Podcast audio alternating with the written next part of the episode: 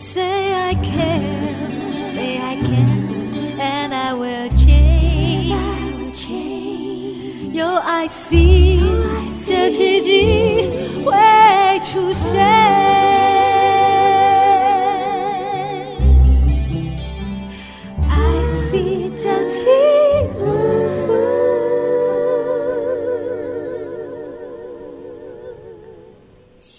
圣修伯里说：“每个大人都曾经是个孩子。”林肯说：“影响我最深远的是我的母亲以及她所说的故事。”我爱月亮床边故事。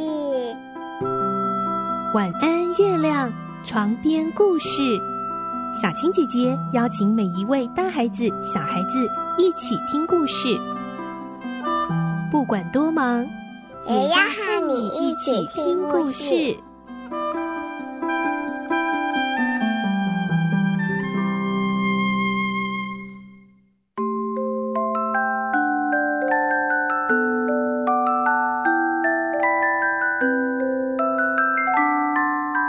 欢迎你和我们一起听故事，我是小青姐姐。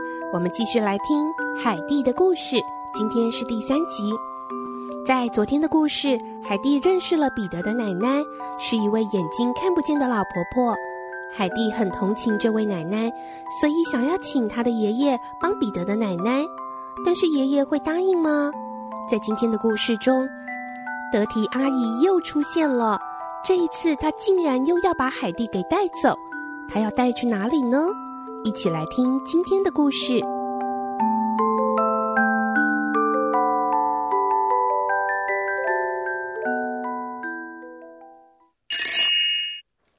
海蒂第三集，和爷爷分开。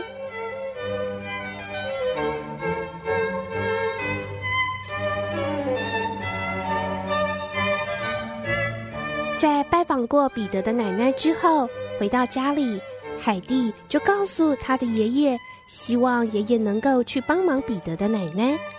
彼得的奶奶也一直期盼着，希望阿尔姆大叔。真的还会让海蒂来看他，他喃喃自语地说：“这孩子就像个小天使，活泼可爱，聪明伶俐，又那么会说话。”果然，隔天阿姆尔大叔再度拉出了雪橇，放上了一些工具，再用布袋把海蒂给裹起来。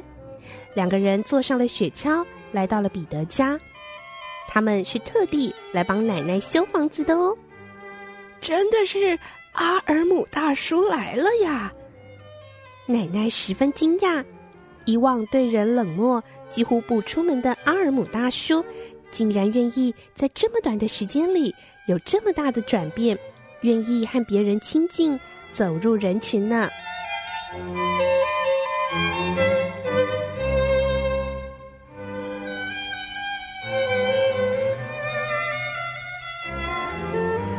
春去秋来，寒暑交替，转眼间冬天过去，春天又到了。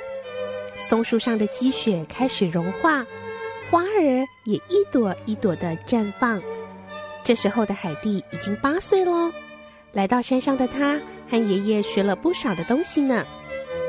这一天，小木屋来了一位穿着黑色衣服的老人，他是村子里的神父。神父特别上山来拜访阿尔姆大叔，因为他希望八岁的海蒂能够开始去学校上学。神父诚恳地说：“其实一年前他就应该要上学了。”阿尔姆大叔冷冷的回答：“我一点也不打算让海蒂到学校去上课。”他对神父说：“不上学对他来说最好。”海蒂喜欢和小羊、小鸟在一起，你看它长得多健康。待在山上，至少动物不会让它学坏。可是下到山下去，人却会让它学坏。神父听了，表情凝重起来。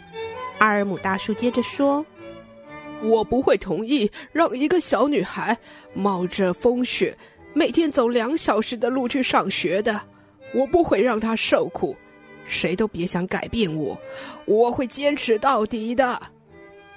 神父希望能说服阿尔姆大叔和海蒂搬到村子里。他认为，当大家有了共同的信仰，村子里的人就不会再用异样的眼光来看待他们。可是，阿尔姆大叔还是拒绝了神父的好意。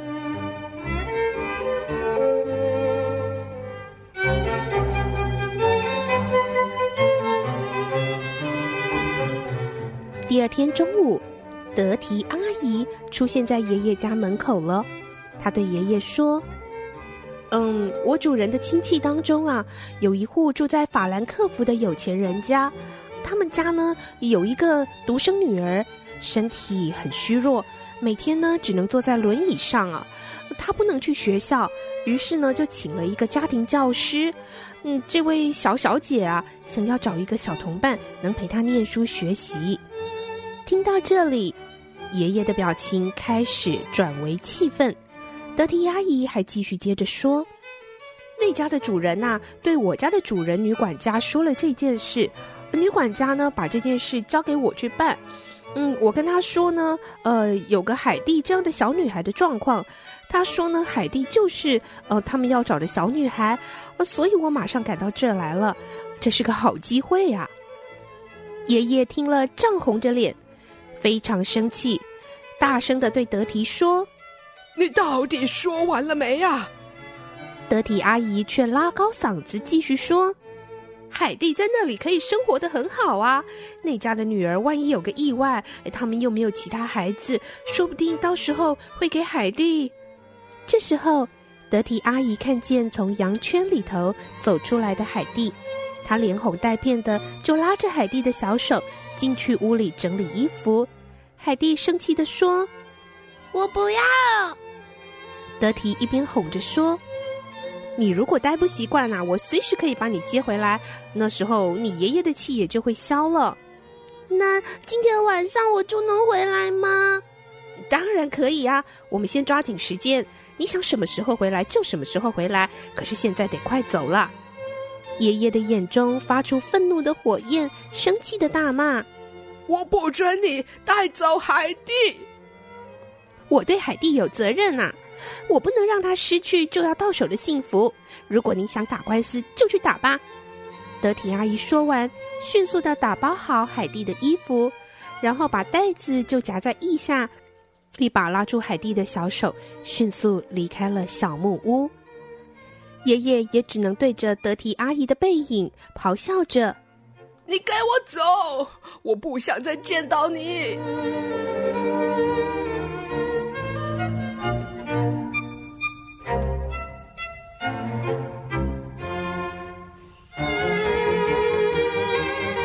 可怜的小海蒂就这样又被带离了爷爷的身边，也离开了他喜欢的山上生活。爷爷也因为海蒂的离开，又再度变成独居孤僻的老人。下一次的故事，我们就会听到德提阿姨到底把海蒂带到哪里呢？真的会像阿姨所说的，海蒂会过着更幸福的生活吗？先祝你有个好梦，我们明天晚上再继续听海蒂的故事喽。